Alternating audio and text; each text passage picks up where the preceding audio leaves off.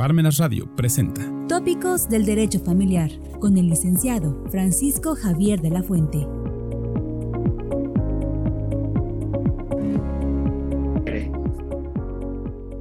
Hola, ¿cómo están? Muy buenas tardes. Mes patrio, mes del 2023, septiembre, en donde conmemoramos incluso el día de hoy eh, la batalla, pues no batalla, la gesta heroica de los niños héroes de Chapultepec y el día 15 nuestra independencia. Pero como nosotros eh, todos los miércoles iniciamos con unos temas que ustedes los han pedido, temas de actualidad en tópicos del derecho familiar. Y en esta ocasión tenemos la grata presencia que nos ha distinguido el maestro y doctor Edgar Sánchez Farfán, actualmente magistrado presidente de la sala especializada en materia de responsabilidades administrativas del Tribunal de Justicia Administrativa del Poder Judicial del Estado. Él es egresado de la Escuela Libre de Derecho y su maestría, ¿verdad?, en este, políticas de gestión, en ciencias políticas y de gestión, la cursó en la Escuela Libre de Derecho, en donde también cursó su doctorado, ¿verdad?, en, en dicha institucional, en dicha institución, Derecho Constitucional y Amparo. Bien, quiero mencionarles que él ha participado en diversos seminarios, talleres y congresos nacionales e internacionales. Asimismo, en el ámbito docente desde hace 22 años ha impartido a nivel licenciatura diversas asignaturas en materia electoral, en materia constitucional, en materia de amparo, en materia de administrativa. También en el área de posgrado ha sido catedrático y docente en la maestría de Derecho Constitucional y Amparo, con las asignaturas Derecho Procesal Constitucional, Teoría General del Derecho Constitucional, etc. Como ya lo he manifestado, fue ratificado por el Pleno del Congreso del Estado de Puebla recientemente como presidente de la Sala Especializada en Materia de Responsabilidades Administrativas del Tribunal Superior de Justicia. fue secretario del Comité de Transparencia de ese poder coordinador técnico de la Unidad de Enlace Legislativo de la Secretaría de Gobernación, director general de Enlace Institucional de la Consejería Jurídica de, del Ejecutivo del Estado, vocal del Consejo Ejecutivo de la Comisión de Estudios Jurídicos del Gobierno del Estado y ha sido distinguido con reconocimientos por parte del Instituto Tecnológico de Estudios Superiores de Monterrey Campus Puebla, en donde ha dado conferencias, ¿verdad? Constantemente. Asimismo, ha tenido eh, reconocimientos de la Comisión Ejecutiva para la actualización y modernización de la Procuración y Administración de Justicia en el Estado. De verdad, es un gran honor para nosotros tener la presencia del maestro y doctor actualmente magistrado Edgar Sánchez Farfán. Señor magistrado, ¿cómo se encuentra? Gracias, maestro. Buenas tardes. Antes que nada, agradecerle tan invaluable presentación, este, inmerecida, pero con el gusto de estar con ustedes, la invitación expresa, con todo gusto estoy con ustedes las veces que usted requiera. Gracias, maestro. Muy bien, estoy a las órdenes. Le agradezco mucho, este señor magistrado, pero mire, eh, para nosotros es verdaderamente novedoso que desde el año 2022 y el año 2023 más de cincuenta y tantas reformas, 54 para ser exacto, se han hecho las más recientes, ¿verdad? Que fueron publicadas en el diario oficial del 16 de junio del 2023 y las, dos, las del 2022. Pero para nosotros, para los abogados, los usuarios, los justiciables, quieren saber ¿Cuál fue el objeto de reformar el Poder Judicial del Estado de Puebla en esta ocasión? Gracias, maestro. Buenas tardes a todas y a todos y con el gusto de poder comentar y platicar con ustedes que en efecto, como usted lo menciona, maestro, eh, en octubre, el 24 de octubre de 2022, se publicaron sendas reformas a la Constitución Política del Estado Libre y Soberano de Puebla, por lo que hace, sí, a la reforma al Poder Judicial del Estado. Teniendo una nueva visión, sí, innovadora, sí, para poder establecer, sí, dentro del Poder Judicial del Estado, órganos jurisdiccionales, sí, agrupados orgánicamente al tenor del Poder Judicial. De tal suerte que tiene como objeto una visión innovadora, recalco, para que todos los órganos jurisdiccionales, ¿sí? Del Poder eh, Judicial, ¿sí? Tengamos precisamente una integración dentro de nuestro poder y que ejerzamos las competencias tanto constitucionales como legales que nos otorga este, la Constitución. Es un diseño interinstitucional muy importante porque data de una reingeniería constitucional. En tal virtud, bajo esta reingeniería, ¿sí? Eh, queda consolidada la eh, reforma al Poder Judicial en, una primera, eh, en un primer momento con las reformas a la Constitución Política del Estado Libre y Soberano de Puebla y en un segundo momento con diversas reformas a otros ordenamientos y con la creación de nuevos ordenamientos. Bien. Así es, maestro. Perdón. Doctor, ¿cuáles son los principios rectores que, orientan esta función judicial? Gracias, maestro. Pues en efecto, eh, dado que, como comentamos hace unos minutos, que es una reforma de gran calado, ¿sí? No puede haber una reforma constitucional en nuestro Estado sin que se establecieran los principios fundamentales que deben regir y orientar la función judicial. Entonces se convierten en principios rectores, ¿verdad? De la función judicial y a través de los cuales se patentan los valores, ¿sí? Que deben de observar todas y todos los integrantes del Poder Judicial, ¿sí? A saber, uno, rendición de cuentas. Dos, legalidad. Tres, honradez. Cuatro, imparcialidad. Cinco, transparencia, ¿sí? Seis, democracia. Siete, la independencia judicial. Ocho, la accesibilidad, ¿sí? Correspondiente. Y esto va a implicar en su conjunto que todas y todos los servidores públicos del Poder Judicial. Sí. Eh, doctor, ¿cuáles fueron los ordenamientos legales secundarios que a consecuencia de esta reforma constitucional eh, del que usted nos está hablando, se han dado eh, causa o se han dado eh, actualmente vigentes. Gracias, maestro. Sí, mire usted, dado la siguiente circunstancia, sí, comenzaré con esta situación. Nuestra ley fundamental en el Estado, sí, se reformó primariamente el 24 de octubre de 2022 derivado de lo que se estableció en el régimen transitorio de esa primera eh, eh, reforma, ¿sí? Lo que privó fue lo siguiente, ¿sí? Se expidió primeramente la ley orgánica, ¿sí? Del Poder Judicial del Estado de Puebla, que establece la organización, la estructura y el funcionamiento de los órganos jurisdiccionales del Poder Judicial pero también del Consejo de la Judicatura como el órgano de administración, disciplina y vigilancia del propio poder. Segundo, sí, dado el cúmulo de figuras y funciones que se crean dentro de nuestra nueva visión del Poder Judicial y su nueva conformación, entonces, en un segundo momento, ¿sí?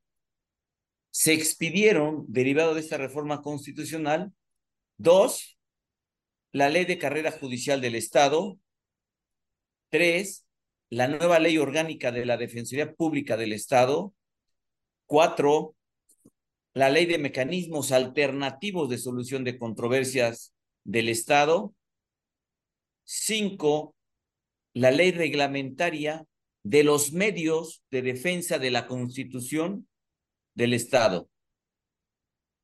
Y además, se expidió la nueva ley del procedimiento contencioso administrativo del Estado de Puebla. Y se suprimió, se derogó, se abrogó, perdón, se abrogó a completitud la ley orgánica del Tribunal de Justicia Administrativa del Estado. Dada la incorporación de todas las salas del Tribunal de Justicia Administrativa al Poder Judicial del Estado. En tal virtud, esta es una reforma de gran calado, ¿sí? Que va a permear en toda la estructura orgánica del Poder Judicial y que obviamente tiene como finalidad principal, ¿sí? ¿Sí? Que la justicia sea accesible a todos los justiciables, que la justicia sea accesible a todas y todos los gobernados, independientemente de la materia, ¿sí? Que conozcan los órganos jurisdiccionales, ¿sí? En tal virtud, esta reforma, ¿sí? Implica, ¿sí? Ordenamientos fundamentales que tenemos que aplicar en el ámbito de nuestra competencia todos los tribunales, ¿sí? Del Estado. Aquellos que actúan como segunda instancia, aquellos que actúan como primera instancia, aquellos que actuamos como órganos especializados por una materia eh, determinada. ¿Sí? Esto es, maestro, los ordenamientos jurídicos que se expidieron por parte de nuestra soberanía estatal, por parte del Congreso del Estado, sí, con motivo y derivado de la reforma constitucional, sí, de octubre de 2022. Doctor, eh, nuestra ley orgánica del Poder Judicial vigente nos establece en su artículo segundo que el ejercicio del Poder Judicial se deposita en el Tribunal Superior de Justicia, en la Sala Constitucional, el Tribunal de Justicia Administrativa, juzgados y tribunales de primera o única instancia, tribunales laborales, juzgados especializados, ¿verdad? Con las normas de organización, competencia y procedimiento que establece la Constitución. Pero también nos habla de la creación del Consejo, bueno, no creación, porque ya existía, ¿verdad? Un órgano no jurisdiccional denominado Consejo de la Judicatura. Estábamos acostumbrados a que el órgano máximo era el Tribunal Superior de Justicia, en pleno y en salas y ahora vemos que es el Consejo de la Judicatura. Esto es debido a la integración de nuevos tribunales como el que actualmente usted está presidiendo, que es el, pues la sala especializada en materia de responsabilidad administrativa del Tribunal de Justicia Administrativa, o, o cómo lo podemos conformar, cómo podemos hacerlo. ¿Sí? Gracias, maestro. Es importante para que eh, todas y todas este, quienes nos están eh, visualizando, quienes nos están escuchando, tengan claridad y precisión del alcance de la reforma, tanto constitucional como legal. ¿Sí? Derivado precisamente del contenido fundamental normativo de nuestra Constitución, ¿sí? Y con esa nueva visión, se separa la función eminentemente judicial. ¿sí? De la función administrativa, con base en criterios, ¿sí? Ya sostenidos, de criterios de interpretación, ¿sí? Que establecen en favor de las legislaturas estatales de las entidades federativas la figura de la libertad de configuración. ¿A qué me refiero? ¿Sí? Primero, se incorporan determinados tribunales que cuando se crearon como el Tribunal de Justicia Administrativa, con sus salas unitarias en aquel momento y con la creación de la sala especializada en materia de responsabilidades administrativas en diciembre de 2021, nos incorporamos al Poder Judicial sin que esto sea violatorio de la Constitución. porque está permitido bajo las disposiciones constitucionales del orden federal, ¿sí? Que las entidades federativas tengan libertad de configuración en este aspecto. Entonces, desaparece como tal, como órgano constitucionalmente autónomo, el Tribunal de Justicia Administrativa y se incorpora al Poder Judicial. Se crea la Sala Constitucional, que va a ser el órgano máximo de interpretación de la Constitución del Estado. Las salas, hasta aquel momento unitarias del Tribunal de Justicia Administrativa, se crean como salas colegiadas y para tal objetivo, ¿sí?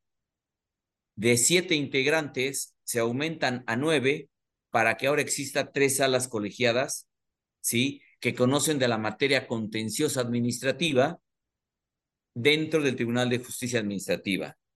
Y se conserva, ¿sí? La sala especializada en materia de responsabilidades administrativas, ¿sí? Como un órgano especializado en esta materia que también ahora está conformado por cinco magistradas y magistrados, de los cuales me honro eh, en presidir y en representar como uno más de ellos y de ellas. Y en este sentido, además, se crean las salas colegiadas, ¿sí? especializadas en materia laboral, que en su momento tendrán que configurarse e integrar un momento. Y queda establecido, como siempre lo ha sido, además del Tribunal Superior de Justicia, que actúa como segunda instancia en materias ordinarias, los juzgados de primera instancia, como siempre hemos conocido eh, eh, dentro del Poder Judicial del Estado. De tal suerte, entonces, que estos son los órganos que ejercemos la función específica judicial. Y se crea con esa visión de futuro, ¿sí? El nuevo Consejo de la Judicatura como un órgano del Poder Judicial del Estado encargado de la administración. Uno. Dos, de la disciplina. Tres, de la vigilancia. Y cuatro, de la rendición y control de cuentas dentro del propio Poder Judicial. De tal suerte entonces, ¿sí?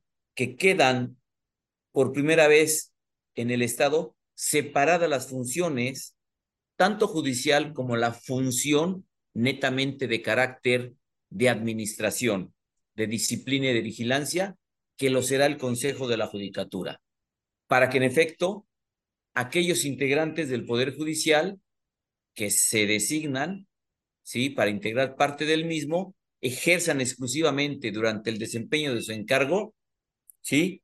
La función administrativa dentro del Poder Judicial del Estado.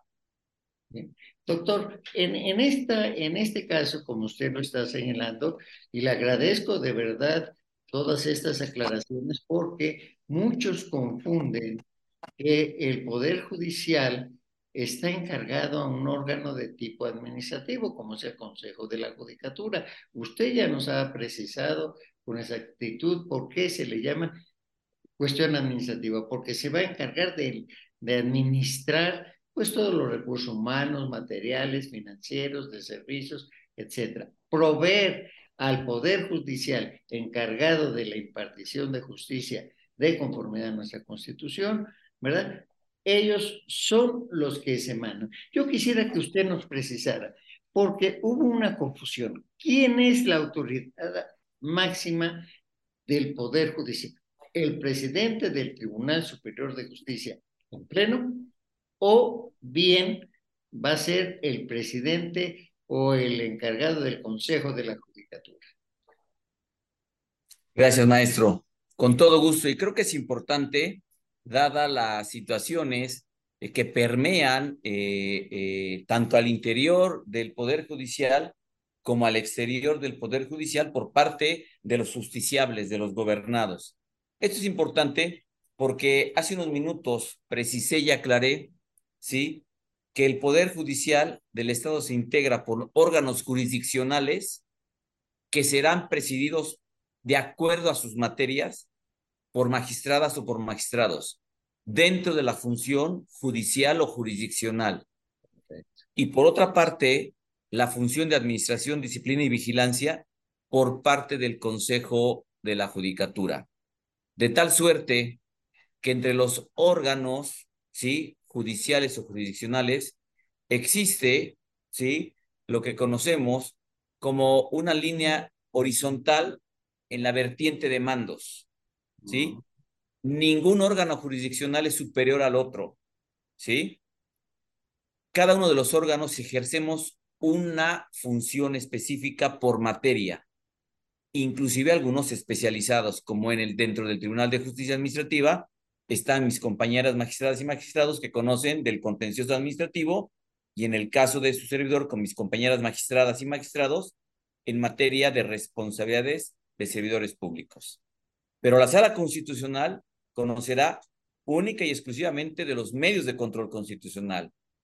El Tribunal Superior de Justicia como tribunal de alzada en materia del foro común, pues conocerá, como todos lo sabemos, materia penal, en materia civil, en materia familiar, ¿verdad? Incluyendo también este, eh, los temas correspondientes a la materia mercantil, cuando así lo permite eh, la Constitución Federal. De tal suerte que somos órganos horizontales dentro del Poder Judicial del Estado, jurisdiccionalmente hablando. Y por otra vía está el poder, el Consejo de la Judicatura, como ese órgano de administración, disciplina y vigilancia, ¿sí? Dentro del propio Poder Judicial. De tal suerte que cada uno cumple sus funciones constitucionales y legales, sin que exista una autoridad por encima de otra, hablando en concreto de los órganos jurisdiccionales respecto del Consejo de la Judicatura y viceversa. El Consejo de la Judicatura respecto de los órganos judiciales. Porque inclusive el propio Consejo de la Judicatura también elige, como lo elegimos al interior de los órganos judiciales, a su propio presidenta o presidente. ¿Sí? De tal suerte que ejercemos, sí, facultades y funciones horizontales respecto de la competencia que nos otorga a unos órganos la Constitución y a otros las leyes de la materia correspondientes. ¿Sí? De tal suerte que este, eh, existe, ¿sí? Un cúmulo de competencias, ¿sí? Que tenemos asignadas constitucional o legalmente, pero que ningún órgano queda supeditado uno a otro. Bien, y esto es importante porque muchas personas, abogados, justiciables, decían, bueno, ahora ¿a quién acudo? ¿Ante quién acudo? Pues si se trata de alguna situación como usted la refiere acertadamente en materia pues de impartición de justicia, pues al Tribunal Superior de Justicia. Si se trata de alguna situación pues de administración, de vigilancia, ¿verdad? De recursos humanos, etcétera, pues al Consejo de la Judicatura. Así es como yo lo estoy entendiendo. ¿Es así, doctor? Es así. Al interior del Poder Judicial el órgano que proveerá dentro del Poder Judicial todos los aspectos relativos a la administración, tanto del factor humano como de los recursos materiales, como de los recursos financieros, como de los recursos técnicos o tecnológicos, será en el ejercicio de sus funciones el Consejo de la Judicatura quien deberá de proveer para ese buen funcionamiento de la función judicial y cada órgano jurisdiccional, al interior de las estructuras orgánicas, seremos los responsables, ¿sí? Conforme a nuestras propias estructuras orgánicas, los responsables de ejercer esa función conforme a lo mandata el artículo 17 de la Constitución Federal, ¿sí? Una justicia pronta, expedita, ¿sí? Accesible al justiciable, a los gobernados, imparcial, ¿verdad? Y que además debemos de observar precisamente esos principios rectores que rigen nuestra función judicial. Doctor, ¿y cuáles son las principales actividades o atribuciones que va a tener la sala constitucional? Porque muy poco se ha difundido. Eh, se requiere de una capacitación incluso para los abogados, para que se sepa cómo van a hacer valer sus, sus este, derechos en esta sala constitucional.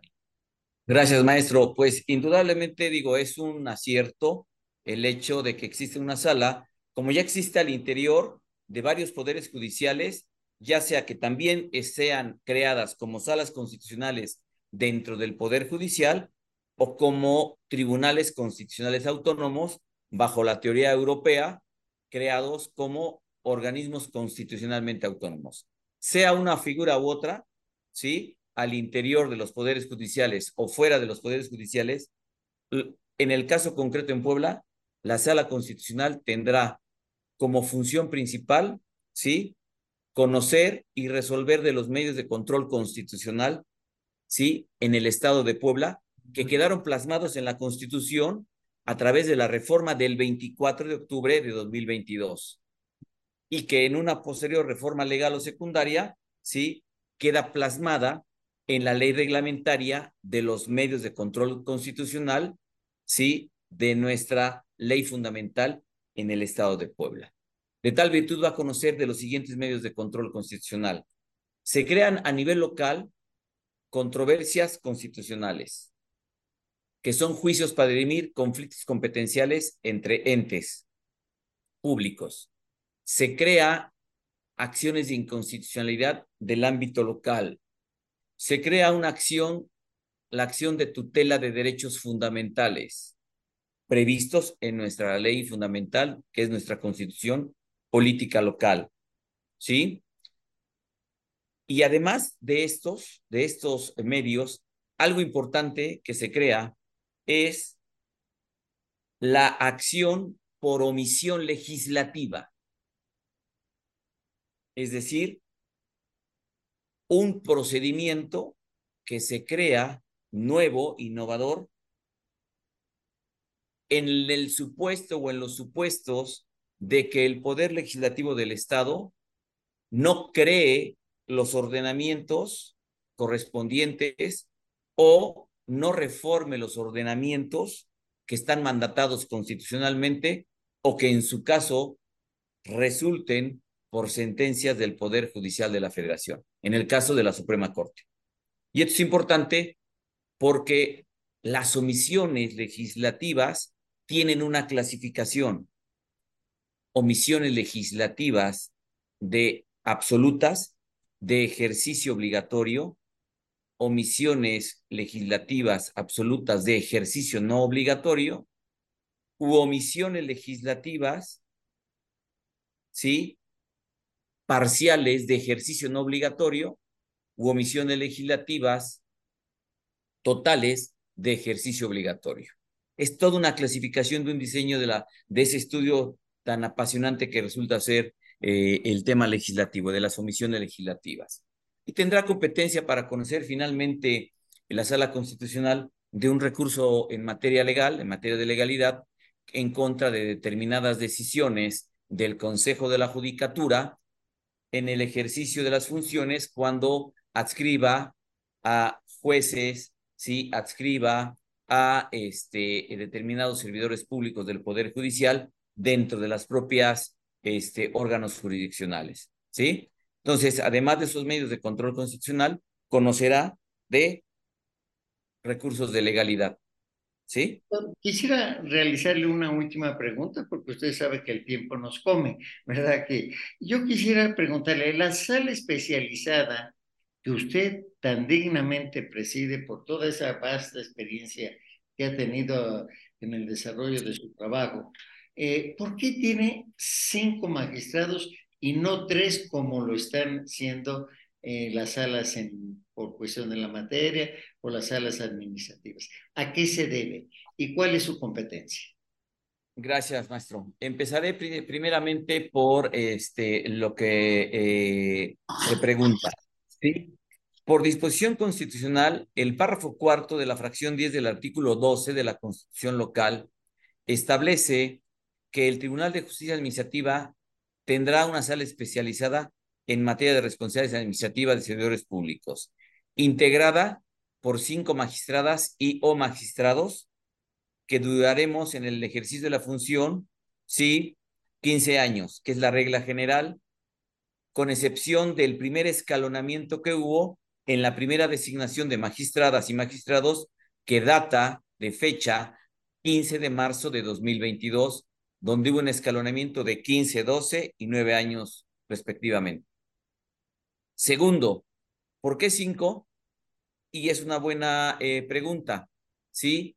Eh, debido a la especialización y sin perder de vista lo siguiente, conocemos de faltas administrativas graves, faltas administrativas graves que investiguen los órganos internos de control y que así substancien las autoridades investigadoras y las autoridades substanciadoras de estos órganos correspondientes a lo siguiente, a los 217 ayuntamientos de los municipios. Segundo, a los órganos internos de control, ¿sí? De las dependencias centralizadas al Ejecutivo, a los órganos internos de control de la administración pública paraestatal o descentralizada. Y finalmente, una cuarta vertiente, conoceremos de temas que lleguen de la Auditoría Superior del Estado cuando con motivo de sus facultades de fiscalización lleve a cabo auditorías y determine bajo su función constitucional que existen faltas administrativas graves que deban de sancionarse. En tal virtud, entonces, conoceremos de cuatro vertientes de responsabilidades por faltas administrativas graves que lleguen de diversos órganos. De ahí que la planeación y programación que se diseñó fue precisamente en la medida en que va a haber cada vez más procedimientos que tengan que judicializarse y llegar a la sala especializada en materia de responsabilidades administrativas.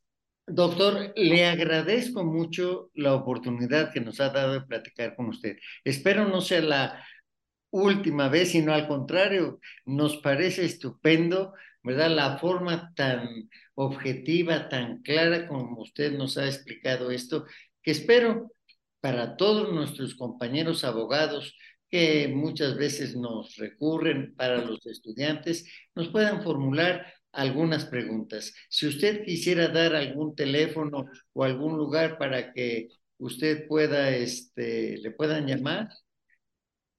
Maestro, si usted lo determina y la dinámica así lo permite, dado que usted es obviamente el, el que coordina, el que dirige este, el programa, que pudieran hacer, a usted hacerle llegar las preguntas o la serie de preguntas que, que quieran hacer cualquiera de las compañeras, compañeros que eh, tan eh, amablemente siguen su programa y que en una sesión determinada, si usted me da la oportunidad, le damos salida a esas preguntas Perfecto. para que haya una retroalimentación directa y sin necesidad de que exista otro medio más que este, que sea directo y para que demos salida a las preguntas. ¿Le parece? Me parece estupendo, doctor, y estaremos en comunicación. Yo le agradezco su participación y nos estamos viendo a todos este, nuestros escuchas, ¿verdad? En la próxima semana, como siempre, a las 3 de la tarde. Gracias por acompañarnos en esta ocasión y gracias al doctor por tan espléndida este, explicación que nos dio sobre la nueva ley orgánica del Poder Judicial del Estado. Muchas gracias y hasta luego. Armenas Radio presentó Tópicos del Derecho Familiar